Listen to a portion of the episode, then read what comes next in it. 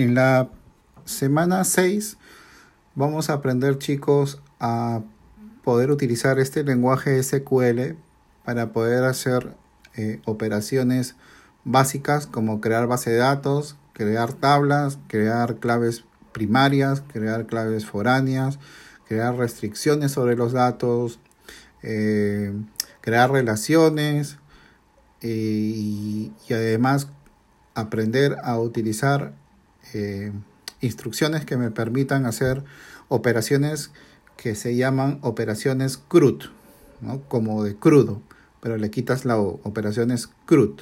Las operaciones CRUD son operaciones que se realizan sobre tablas de bases de datos para poder realizar cuatro cosas. La C viene de create, crear. Básicamente esta operación va a consistir en crear y o insertar datos en una tabla. La R significa read o leer. Esta operación me va a permitir eh, consultar los registros o filas almacenados en una tabla. La U viene de la palabra update, actualizar. Y lo que va a, poder hacer esta operación es, a, vale la redundancia, actualizar los valores de una o más columnas de un registro o de varios registros de una tabla. Cuando estoy hablando de registros, por si acaso, me refiero a las filas. Y finalmente la D viene de la palabra delete, eliminar. Esta operación va a eliminar registros dada una condición determinada. Entonces, eso es lo que básicamente eh, significa CRUD. Recuerden la C de create, la R de read, la U de update y la D de delete. Create, insertar, R, read, consultar, U, update, actualizar, y D, delete, eliminar.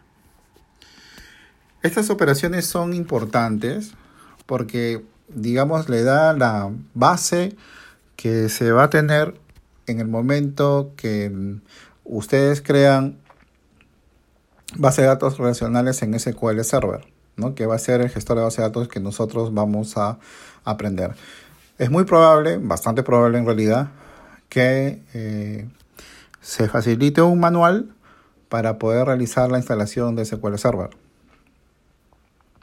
Eh, se los voy a colocar en el aula virtual para que ya lo tengan y lo utilicen. Eh, otras operaciones que también vamos a aprender es a poder realizar consultas. Consultas me refiero a poder identificar una serie de registros o filas para luego poder procesarlas. ¿Ya?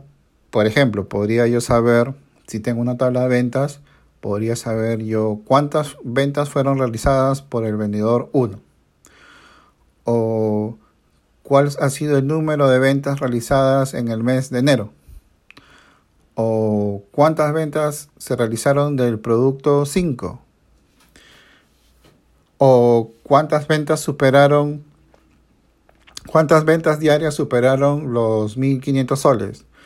Entonces, en realidad nosotros podemos generar muchas consultas en base a las necesidades que tenga el negocio, ¿no? Como por ejemplo, cuántas eh, ventas se realizaron para un cliente, mm, en qué fecha, eh, qué artículos compró, cuál ha sido el artículo más comprado en el mes, cuál ha sido el vendedor que ha hecho más colocaciones en el mes, eh, etcétera o todo lo contrario a veces, ¿no? ¿Cuál ha sido el vendedor que, menos ha eh, trabajado, digamos así, que menos ha hecho su labor, ¿no?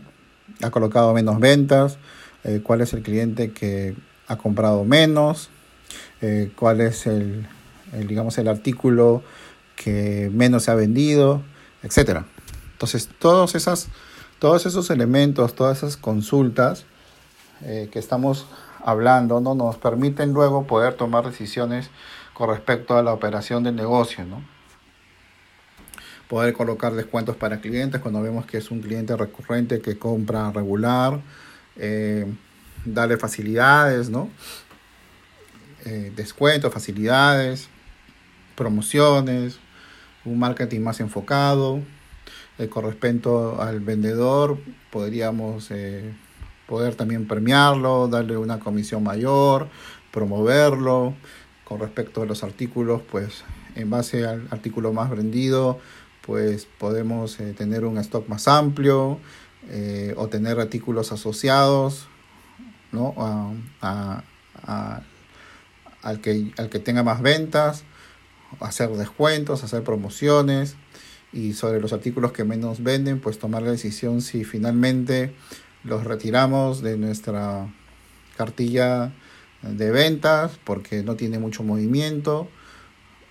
Eh, y en fin, hay una gran diversidad de cosas que podemos hacer eh, durante la durante la extracción de los datos ¿no? para poder tomar decisiones.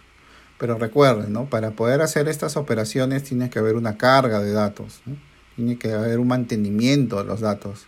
Ese mantenimiento de los datos básicamente van a ser tres. ¿no? Si dejamos de lado la consulta, vamos a tener tres operaciones. La inserción, la modificación y la eliminación. ¿no? La inserción, modificación o actualización y la eliminación. Entonces, este, si no se hacen esas operaciones previamente, obviamente yo no voy a poder consultar nada, ¿no? Sobre todo que se hagan inserciones, ¿no?